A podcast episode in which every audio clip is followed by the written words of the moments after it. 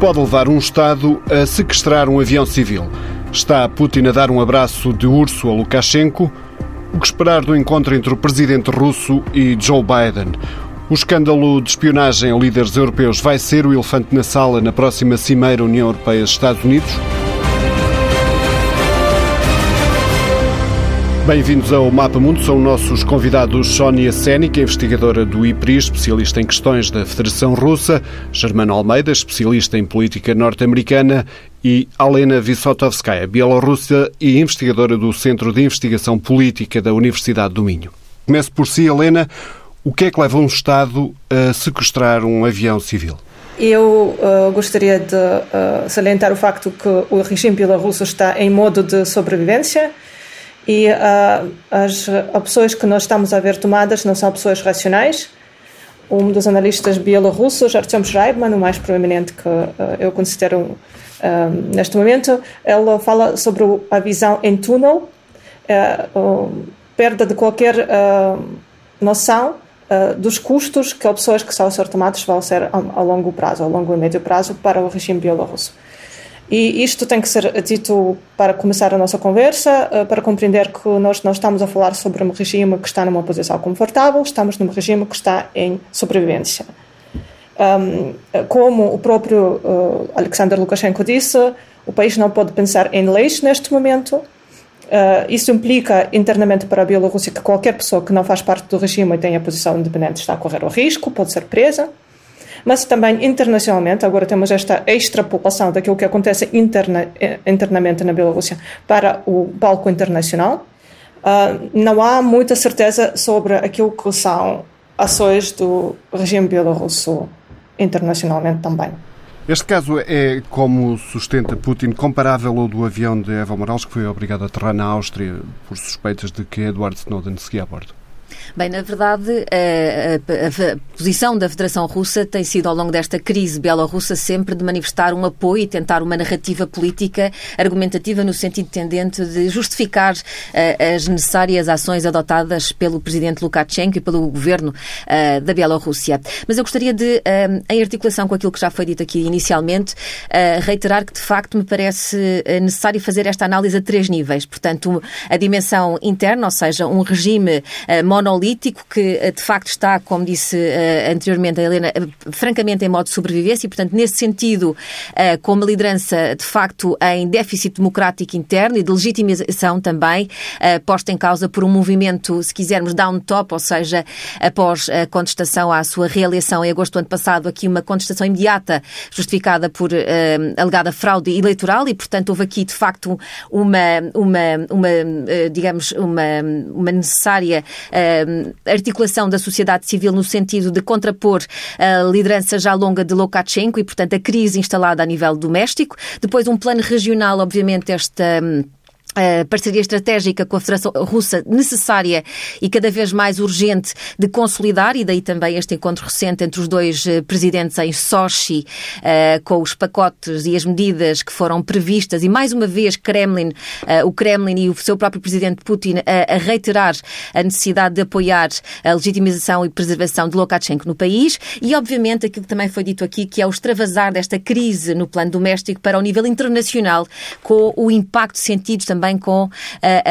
não só a detenção dos opositores, entre os quais este agora mais flagrante de Raman Protasevich, mas obviamente todos aqueles que estão neste momento a contestar o regime de Lukashenko e que são obviamente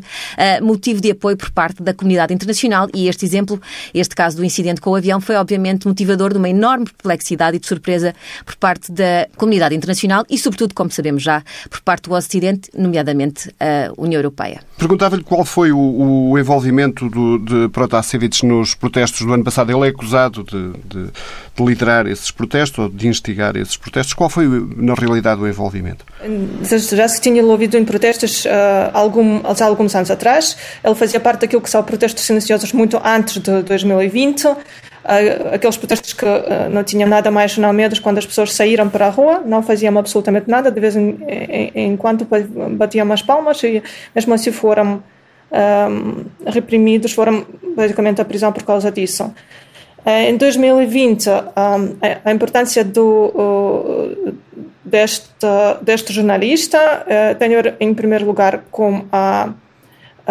gestão de um canal do Telegram, uh, que, acima de tudo, foi importante para informar os bielorrussos sobre aquilo que estava a acontecer. Isto tem sido especialmente importante porque estamos a falar sobre uma bolha de informação. Um, não sei se não sei se uh, isto foi conhecido, mas durante o verão de 2020 houve uma campanha uh, e houve uma desistência de vários jornalistas da televisão nacional bielorrussa. Eles saíram em massa dos seus empregos, desistiram e foram substituídos pelos colegas russos que foram contratados Uh, para uh, fazer cobertura daquilo que estava a acontecer. Uh, obviamente, esta cobertura não foi, não correspondia àquilo que estava a passar, à realidade, e várias pessoas desistiram da televisão e do rádio oficiais bielorrussos e recorreram àquilo que foram os canais de informação alternativos. Um deles, o mais importante, com 2 milhões de subscrições, é exatamente a Nechta, em bielorrusso Nechta, que é traduzido como alguém, mas é mais conhecido como Nexta. Que é o canal de Telegram do, do Potasevich. Uh, gerido também por ele. Começou a ser gerido por outra pessoa, ele continuou uh, esta gestão, portanto, são várias pessoas que não, não é só exatamente ele, uh, mas são várias pessoas. E uh, como já foi dito várias vezes, uh, uh, Potasevich é só um dos jornalistas. São 30 jornalistas neste momento na prisão na Bielorrússia, é acima de 30 jornalistas, e uh, qualquer voz dissidente está a, a correr o risco a qualquer momento. eles estão a ser aprisionados todos os dias. Ontem, hoje, eh, já saíram notícias de mais dois casos onde os jornalistas eh, vão para a prisão, eh, nada mais, nada menos, por fazer o seu trabalho. Entretanto, em resposta, Bruxelas congelou ajudas no valor de 3 mil milhões de euros e já está a ponderar um quarto pacote de sanções. Podemos estar aqui numa espiral de sanções, como afirmou na semana passada o ministro alemão dos Negócios Estrangeiros, o Heiko Maas. Onde é que Lukashenko pode ser atingido com mais eficácia? Onde é que lhe dói mais? Na verdade, aquilo que estamos a verificar é que, eh, obviamente, esta posição um pouco mais, digamos, firme por parte da União Europeia com este novo pacote de sanções pretende exatamente atingir o regime de Lukashenko em zonas muito vulneráveis, não só económicas, mas também no seu círculo político próximo. E, portanto, isso é significativo e, obviamente, tem o seu impacto e a sua repercussão. Mas aquilo que me parece é que, eh, independentemente de todas as ações que possam ser, ou passos, ou posições políticas assumidas por parte, nomeadamente da comunidade internacional, e aqui entenda-se obviamente a União Europeia mais uma vez, e eventualmente também os Estados Unidos. Portanto, aqui o, o fator, digamos, promotor de alguma mudança passará sempre por Moscou. Ou seja, creio que estará nas mãos de Vladimir Putin, eh, mais uma vez aqui, eh, a encetar uma eventual e uma necessária transição política. A questão é em que medida e como é que Lukashenko poderá eh, sair de uma forma airosa. Essa é que é a questão, porque neste momento aquilo que se está a percepcionar é que o regime de Lukashenko já está a pesar pesar em termos também políticos, em termos uh, económicos para a própria Rússia, não só pelos empréstimos que já foram garantidos uh, continuarem a ser dados uh, de Moscovo a, a, Minsk, mas também, sobretudo, digamos, a fatura, que fatura pesada é esta, digamos, depois, eventualmente também para levar à conferência com o presidente Biden, à cimeira, o encontro com o presidente Biden. O que é que poderá ser daqui? Vai ter que haver alguma solução para este caso e passará sempre por uma decisão de Moscou. A Europa está a pagar 30 anos de, de uma falta de política para a Bielorrússia, de, de, de uma estratégia para a Bielorrússia. A União Europeia tinha várias uh, rondas de sanções contra a Bielorrússia e uh, este é se calhar o problema, porque as sanções têm a sua eficácia reduzida em relação à Bielorrússia, exatamente porque existe um apoio, existem contra existe uma contracondicionalidade contra sanções, ou algo que pode mitigar sanções de maneira muito eficaz por parte da, da Rússia. E uh, neste caso vimos uma aproximação, tal como uh, já foi dito, uh, existe um apoio constante do Kremlin em relação ao, regime bielorrusso, que podia bem ter se afastado deste incidente, cujas razões apresentadas pelo regime bielorrusso pareciam ridiculamente inconsistentes, mas Kremlin escolheu uma outra, outra opção,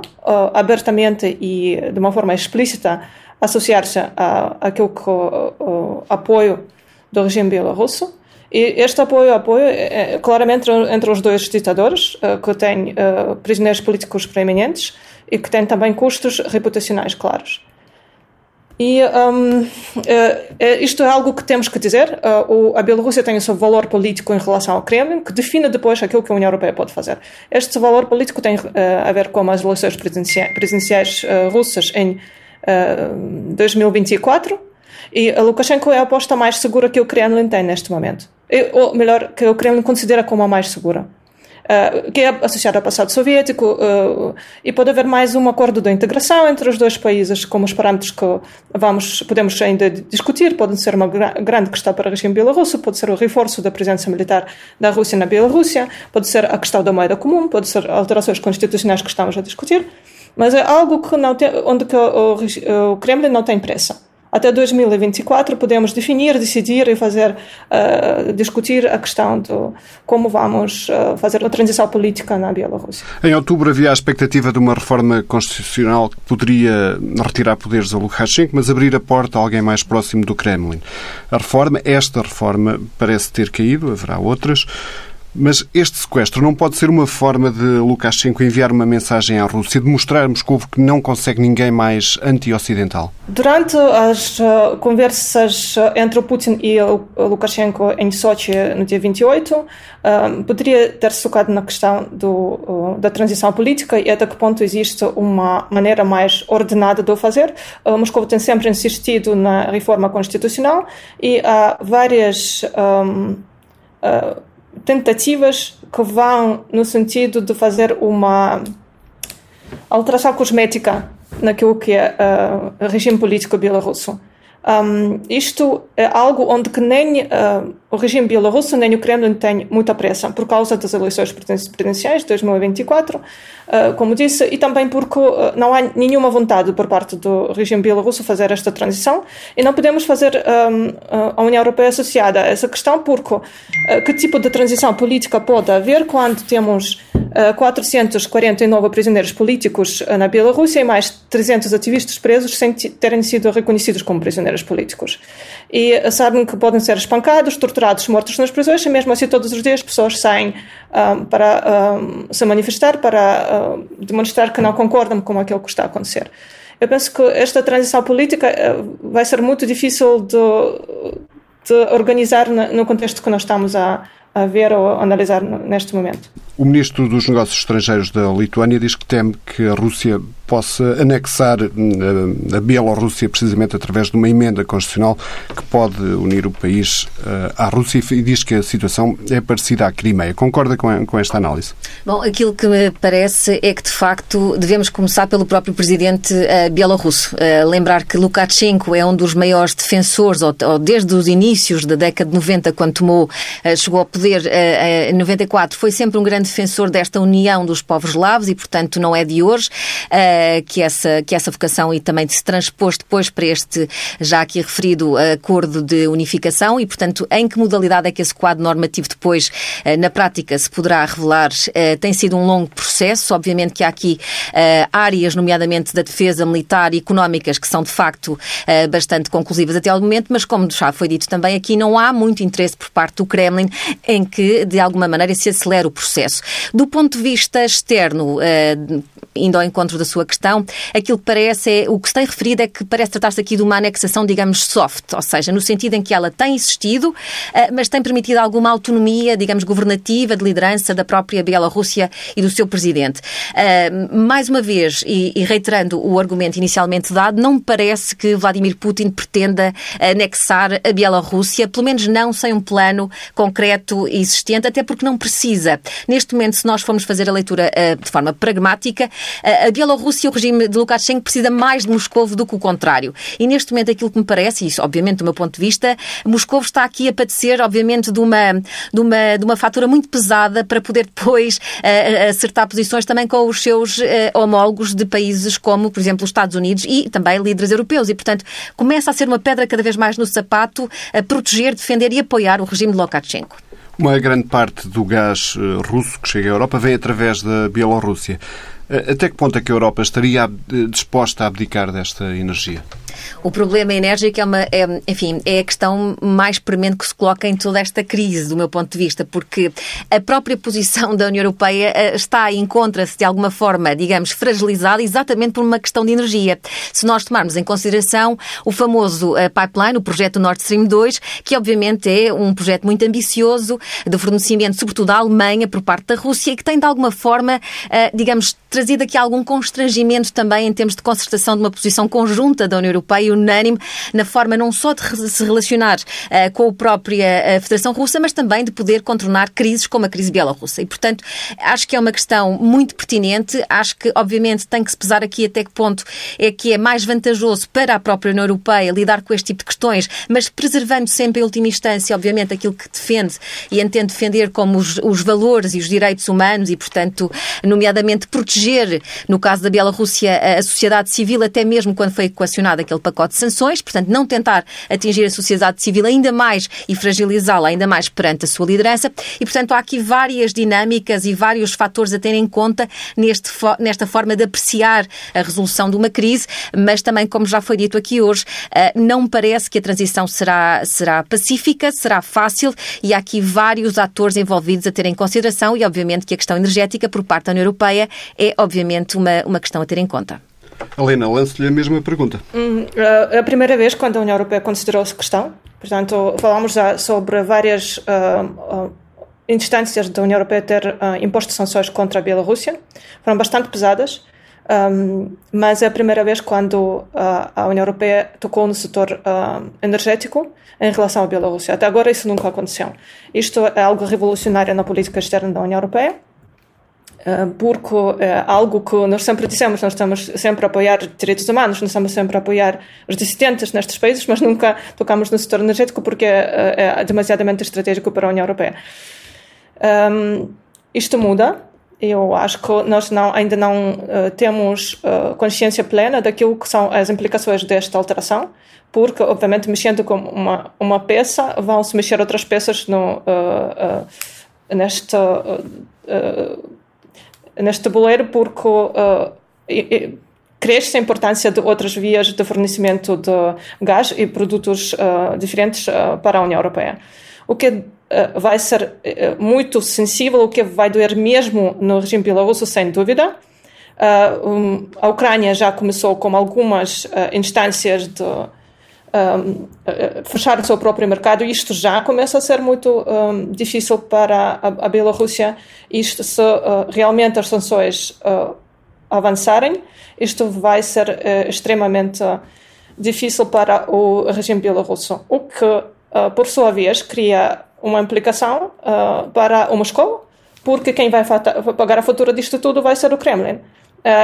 se a Bielorrússia acabar numa posição pior uh, em termos das sanções uh, da União Europeia, a Rússia uh, acaba por ter que mitigar aquilo que são as perdas da Bielorrússia para o orçamento bielorrusso. Neste momento, uma das grandes entradas para o orçamento bielorrusso foram sempre produtos petrolíferos, produtos de petróleo refinado, que foram sempre fornecidos à União Europeia e temos já alguns países que são mais ativos do que outros, mas isso também se calhar é uma nota de rodapé. Ainda no campo económico, é esta lógica que leva a esta relutância, que leva que, eh, por exemplo, no, no potássio, a Bielorrússia é responsável por 25% da produção mundial deste fertilizante,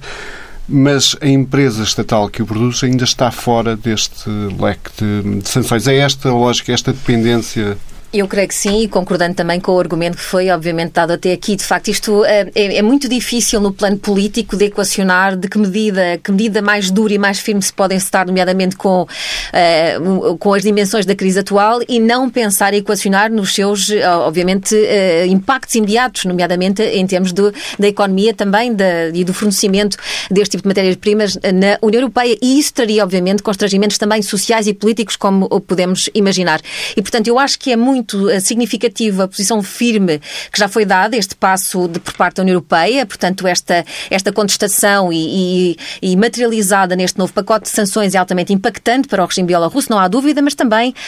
obviamente, tem que se acautelar aqui algumas, enfim, algumas pré-condições, se quisermos, também de garantir aqui alguma estabilização da própria União Europeia. Por um lado. Por outro, também concordando com o que foi dito, não há dúvida que uh, uh, o pacote uh, de sanções implementado pela União Europeia, obviamente que vai ter um reflexo simétrico da parte da Rússia e terá que, terá que acontecer, terá que haver uma ajuda, e isso também já foi declarado pelo próprio Presidente Putin em Sochi, que a ajuda, o empréstimo, as subvenções que quisermos serão dados, facilitados ao regime bielorrusso para que possa, obviamente, contornar o impacto das sanções europeias. Ainda uh, falou há pouco no Nord Stream 2, a empresa alemã dá esta terça-feira conta de uma delegação alemã que vai aos Estados Unidos debater o, Nord Stream 2 com, com os Estados Unidos. Esta de, delegação inclui o assessor de política externa da chanceler Merkel, o Sr. Hacker, e o assessor económico-chefe, o Sr. Roller. Esta delegação vai manter conversas com o Conselheiro de Segurança Nacional dos Estados Unidos, Jack Sullivan, e com a representante de, para o comércio, a Sra. Tai. O governo de Washington rejeita o, oleoduto, ou o gasoduto, como sabemos. Germano, o que lhe pergunto é o que é que pode levar a Alemanha a procurar os Estados Unidos para debater sobre isto nesta altura? Bom, é, creio que não está em causa eh, que o Nord Stream 2 não avance, é um projeto demasiado importante para a Alemanha e para a Rússia, mas eu recordo que o Presidente Biden quando toma posse, dá dois, em relação a esta questão, eh, dá eh, dois sinais à Europa. Eh, no caso do Nord Stream 2, perceber que era importante que os países europeus, nomeadamente a Alemanha e a Polónia, reduzissem a dependência tão grande energética que têm com a Rússia, eu chamo a atenção que, em nível da energia, o mercado interno alemão, que é tão forte, 40% dele está dependente do gás russo, e vamos imaginar a importância que isso tem, eh, e naturalmente que olhando para o mapa percebemos que a Bielorrússia tem uma grande importância para o projeto eh, Nord Stream 2, eh, porque de facto é ali quase uma, uma linha reta para que o gás russo chegue à Alemanha e à Polónia. Dentro disso, perante uma situação inacreditável como foi o desvio do avião da Rainer por parte da Bielorrússia, é evidente que é neste tipo de momentos que se percebe se uma administração americana tem ou não peso para impor algum tipo de influência, de modo a que a Europa mude um pouco esta, esta, esta posição e esta, e esta dependência. E, e este é, estamos a ver daqueles momentos, e vamos ver nas próximas duas, três semanas, daqueles momentos em que, por vezes, situações inesperadas, uma espécie de cisne negro, como foi este caso do desvio do, do avião eh, da Bielorrússia, eh, por parte da Bielorrússia, do avião da Ryanair, eh, pode de algum modo reforçar a importância de coisas que já estavam marcadas. Ou seja, a viagem do presidente Biden na Europa em junho já estava marcada para a cimeira do G7 eh, na Cornualha, depois para a cimeira eh, NATO e União Europeia em Bruxelas e depois eh, para o encontro com Vladimir Putin em Genebra, marcado mais recentemente, mas que ganha naturalmente mais importância perante esta questão. E nas próximas semanas o que vamos perceber é se Joe Biden consegue ou não, de algum modo, eh, nas primeiras, nomeadamente nas primeiras eh, conversas que terá, eh, consegue impor algum tipo de garantias de modo que a Europa diminua essa, essa dependência em relação à Rússia e consegue ou não mostrar perante Putin, dia 16, que de algum modo a maneira como Putin está a respaldar uh, Lukashenko e a Bielorrússia, como a pouco a Sónia explicou, perante o pacote de sanções que primeiro a União Europeia e agora os Estados Unidos estão a fazer à Bielorrússia e entre esses bielorrussos, a Rússia está a, de algum modo, minimizar esse impacto. Bom, a verdade é que, no caso, por exemplo, do Nord Stream 2, um, ehm, a verdade é que a Alemanha tem uma, uma, um interesse tal em, em manter esta, esta, esta via que eu acho prematuro, pelo menos, que, que consiga os Estados Unidos eh, impor uma alternativa. Naturalmente que estas conversas que estão eh, marcadas vão eh, dar-nos eh, outro tipo de sinais e aumentam eh, a expectativa sobre o que poderá acontecer eh, nas cimeiras de junho, primeiro com a Europa e depois com a Rússia. A, a cimeira Biden-Putin está agendada para junho, para este mês. O que é que podemos esperar dessa cimeira? A agenda é ambiciosa, tem a pandemia, tem as armas nucleares, naturalmente vai também ter a Bielorrússia. O que é que podemos esperar desta cimeira, Germano? Bom, será já o primeiro grande momento de política externa eh, da presidência Biden. Veremos se até lá o clima não eh, eh, agrava ainda mais entre Biden e Putin. Há alguns sinais vindos de Moscou que de algum modo isso pode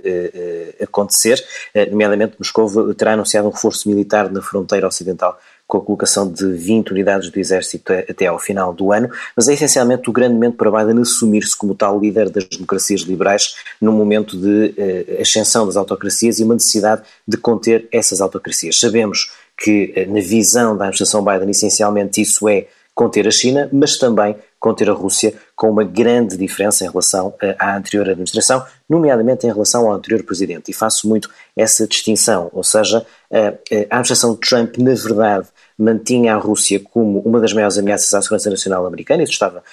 escrito nos, nos, principais papers, no Conselho Estratégico Nacional da aprovação de Trump. Havia sanções que, como sabemos, se mantiveram, nomeadamente em relação à questão da intervenção na Ucrânia e na Crimeia em 2014. No entanto, havia uma diferença entre a administração de Trump e o presidente Trump pelo comportamento de Trump em Helsinki.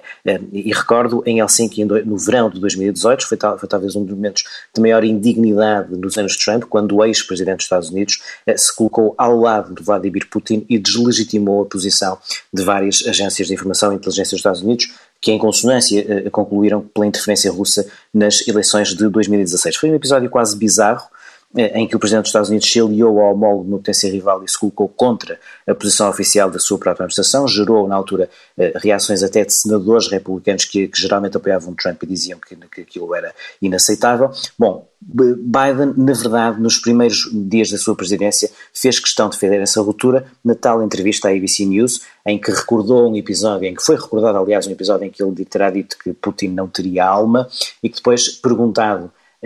se, se acredita que ele é um assassino, ele disse sim, diria que ele é um assassino. Isso de algum modo gerou aqui um clima de grande tensão entre Washington e Moscou que nos dias e semanas a seguir tem vindo a ser de algum modo trabalhado e reduzido. E este encontro em Genebra, dia 16, enquadra-se uh, nisso. Uh, uh, na agenda estão alguns momentos que realmente podem ter esse lado mais de tensão, mas também algumas possíveis convergências, nomeadamente, e digo rapidamente, a questão, sobretudo a questão de facto de contenção nuclear, a única coisa boa, digamos assim, de, desde que Biden é presidente em função das, das, das relações com a Rússia, é o avanço para uma possível renovação do, do Tratado START eh, de contenção nuclear. Recordo que ainda hoje mais de 90% das ogivas nucleares do mundo são ou americanas ou russas, o que leva que qualquer grande acordo nuclear de contenção nuclear tenha que passar por essas duas uh, potências. Trump nada, praticamente nada fez para fazer essa renovação. No entanto, ao mesmo tempo que há essa boa perspectiva, há um problema que é Trump tinha, terá, terá feito uma promessa a, Putin de recolocar os Estados Unidos no tratado do Open Skies, que de algum modo faz uma um grande acordo de, de, de, para que, haja uma, uma, uma, circulação aérea sem grandes restrições ou desconfianças, naturalmente que este episódio da Bielorrússia veio colocar uh, Biden a dizer não contem com isso, não há confiança internacional para que os Estados Unidos retomem o Tratado do Open Skies e, portanto, há essas, essa, esses dois pontos a ver. Depois há a questão do Irão, naturalmente. Recordo que no dia 18, dois dias depois, haverá eleições no Irão e há a perspectiva dos Estados Unidos voltarem ao acordo nuclear, eh, supostamente a Rússia patrocina, patrocina não só esse, esse acordo, continua a patrocinar, como patrocinará um regresso americano, mas não sabemos se haverá condições eh, eh, para isso e, e é um ponto a ver. Depois também, naturalmente, a questão da Covid, ou seja, se supostamente seria um tema que unisse uh, como, como interesse comum de contenção da pandemia, há dois momentos de desconfiança. Um é esta nova, este novo fogo uh, de Biden a, a retomar o, o, argumento de desconfiança em relação à China, nomeadamente uma possível fuga involuntária do, do, do laboratório do Wuhan, e portanto Biden quer uh, em 90 dias respostas sobre isso, retomou esse tema, esse tema que, ainda era, que ainda era de Trump, um, e até agora pelo menos Putin tem tido algum tipo de proximidade com a China, nomeadamente de fazer uma espécie de alternativa à via americana e europeia das vacinas e fazer aqui uma alternativa de uh, vacinar o terceiro mundo pela, pela, pela, via das vacinas russas e chinesas. E, portanto, há um pouco aí, e também, mais recentemente, algumas notícias de, de suspeitas, ainda vamos ver se muito fundadas ou não, de uma campanha de desinformação russa para desacreditar a Pfizer, supostamente para abrir caminho a que Sputnik tivesse mais, mais mercado. Há um pouco isso. Destacaria mesmo para acabar ainda a questão do Afeganistão. Recordo que o Presidente Biden se comprometeu com a saída até o 11 de setembro e tendo em conta até uh, alguma ligação histórica da Rússia com, com o Afeganistão. Vamos ver se é com a articulação russa que, que os americanos saem de mais esse palco uh, do Médio Oriente. Enfim, acho que a Síria já nem sequer será um tema, porque os americanos já de facto saíram de lá e praticamente eh, delegaram, enfim, abriram espaço à, à, à, Rússia também um pouco aí. Vamos ver se esse tema ainda será ou não. E, e mesmo para terminar, recordo palavras do Presidente Biden ontem eh,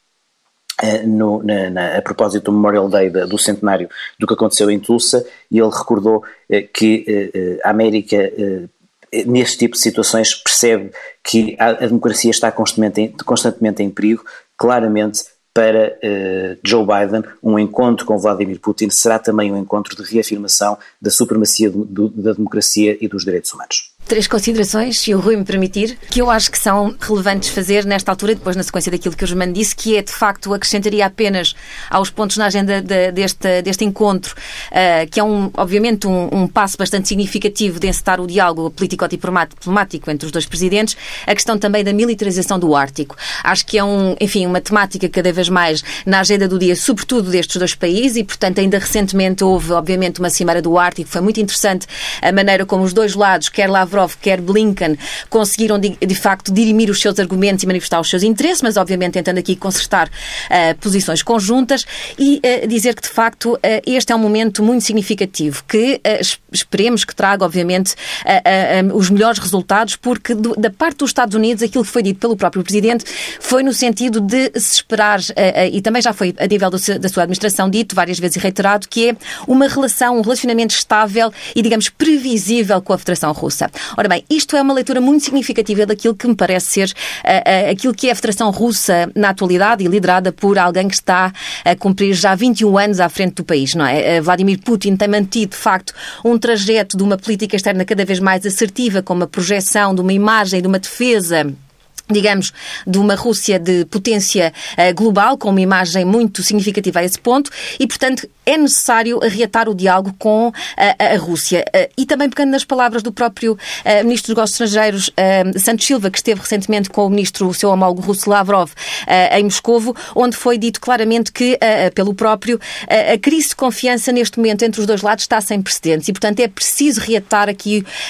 novamente e entrar na mesa das negociações para encontrar pontos de concertação e que a Rússia não poderá contar, continuar a fingir que a, a, a, ou por outra, que a União Europeia não poderá continuar a fingir que a Rússia não, pretende, não pertence à, à Europa. E isto, de facto, é uma leitura em termos de política externa muito interessante e poderá haver aqui um clima de abertura bastante e desanuviamento bastante uh, pertinente para se consertar aqui posições no plano internacional que, em última instância, também ajudarão não só na estabilização uh, da arquitetura uh, do continente europeu, mas também em termos dos vários desafios globais. Última questão, que é uma uma leitura que é feita, a última consideração, se quisermos, uma pequena leitura feita por alguns analistas é a maneira como é encarada esta cimeira entre Biden e Putin. De alguma forma, uma recompensa, uma espécie de recompensa que é feita a Vladimir Putin no sentido de finalmente ser considerado pelos seus pares, ser-lhe reconhecido o estatuto de grande potência e necessariamente um grande líder com o qual deverá ser encetado um diálogo político-diplomático. Esta cimeira, em princípio, deve servir para resfriar a tensão mas como é que ainda é possível uh, haver a relação entre os Estados Unidos e a Europa uh, e, e, a Rússia? Ou seja, é, de, de que forma é que essa relação ainda se pode fazer? Do meu ponto de vista, este triângulo de facto é muito, é, é muito importante e muito relevante, mas terá que ser uh, feita a leitura de uma perspectiva de facto de uma nova ordem internacional, onde, como o Germano disse, há aqui um bipolarismo muito crescente. Ou seja, de um lado temos, obviamente, o Ocidente alargado, entendamos a União Europeia e o parceiro Estados Unidos, e do outro lado, cada vez mais, uma aproximação cada vez mais uh, tendente a uma parceria estratégica mais afunilada entre a China, não é? E a Rússia, parceiros como a Rússia. E, portanto, portanto, nesse sentido, este, digamos, bipolarismo a vários níveis, mas sobretudo desta crise de valores, ou seja, democracias liberais por um lado e uh, regimes autocráticos ou tendentes à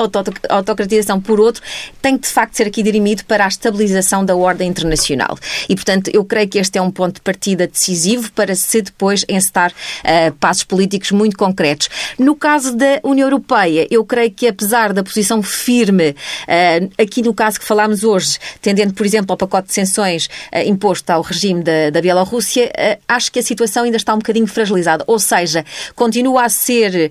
ou a tentar ser de facto um ator político muito relevante, mas que depois não consegue de forma simétrica ter também aqui uma força, nomeadamente, como sabemos, em matéria de defesa. E, portanto, isso é significativo. Já lá vamos. Depois, voltamos agora à Bielorrússia. Depois da, da União Europeia, os Estados Unidos também adotaram sanções contra a Bielorrússia, medidas punitivas contra nove empresas estatais, que em princípio entram em vigor já esta semana. Foi a primeira declaração de Biden, presidente, sobre a Bielorrússia. E Jake Sullivan falou com a líder da oposição, Tikhanovskaya. Ainda assim, não parece uma posição um pouco musculada, digamos. Não era de esperar aqui uma posição mais forte dos Estados Unidos. Biden já disse que quer levar o assunto também à cimeira com Putin, mas ainda assim não era de esperar uma posição mais assertiva. Uh, mas a questão é assertiva em que medida, não é? Portanto, se estamos aqui a equacionar uma assertividade no plano, digamos, da narrativa política oficial, eu creio que o Germano já deixou isso bem claro e, e eu acrescentaria que a tónica já está muito elevada, não é? Em termos de uh, narrativa oficial. Se for na prática, em termos materiais, como já algumas pessoas costumam questionar que é uma intervenção militar eventual, bom, eu creio que uh, não estamos a configurar um quadro a esse nível, por constrangimentos vários, quer dizer, neste momento é, é uma destabilização uh, no, no, no, continente europeu que seria completamente uh, desajustada na altura. Depois, em que medida é que poderia ser feita essa intervenção? Eu creio que passará sempre por uma, uma articulação com a Rússia, sim, mas no sentido de permitir à Rússia que, com o seu parceiro bielorrusso, uh, permita uma transição idealmente pacífica do atual regime tendente a um processo de iniciar a democracia no país. Obviamente, com todos os atores políticos, nomeadamente com a opositora que está exilada na Lituânia. E, portanto, creio que terá a ser aqui um apoio da comunidade internacional conjuntamente, mas o passo decisivo vai ser dado, obviamente, mais uma vez direi, uh, por Putin e por Moscou. Antes do encontro com Putin, Biden vai estar com os líderes europeus para a semana na cimeira do G7 no Reino Unido e depois em Bruxelas para a cimeira da NATO e para o encontro Europeia, União Europeia-Estados Unidos. Até que ponto é que estas reuniões podem ser hum, condicionadas pelas últimas revelações sobre o escândalo de espionagem aos principais líderes políticos europeus. Isto já tinha sido revelado em 2013 pelo Edward Snowden. Na altura eh, em que isto aconteceu, eh, Biden era vice-presidente dos Estados Unidos. O dado novo aqui é a complicidade da Dinamarca. Eh, até que ponto é que esta cimeira Estados Unidos e o encontro da NATO, a cimeira Estados Unidos e União Europeia e a cimeira da NATO, vão ficar condicionadas por, por este escândalo? Bom, no mínimo vai ser um enorme elefante na sala, mas naturalmente que é também outra questão que nos próximos dias vai ter novidades. Como explicou e bem, não é um assunto novo, mas naturalmente que ganha importância porque olhando para o, momento, para o calendário, era de facto uma altura em que Joe Biden estava na administração americana como vice-presidente, era durante a presidência Obama. Sabemos que as revelações uh, uh, do Wikileaks tinham muito a ver com isso, com uh, a, a capacidade e o enorme braço invisível que o Estado americano e o governo americano teriam por parte da vigilância, eh, nomeadamente em relação a outros líderes europeus. Eh, a novidade, de facto, é, é, é, é até que ponto, ainda não sabemos bem uh, que, que, tipo de, de, complicidade a Dinamarca teria. líderes como Angela Merkel terão,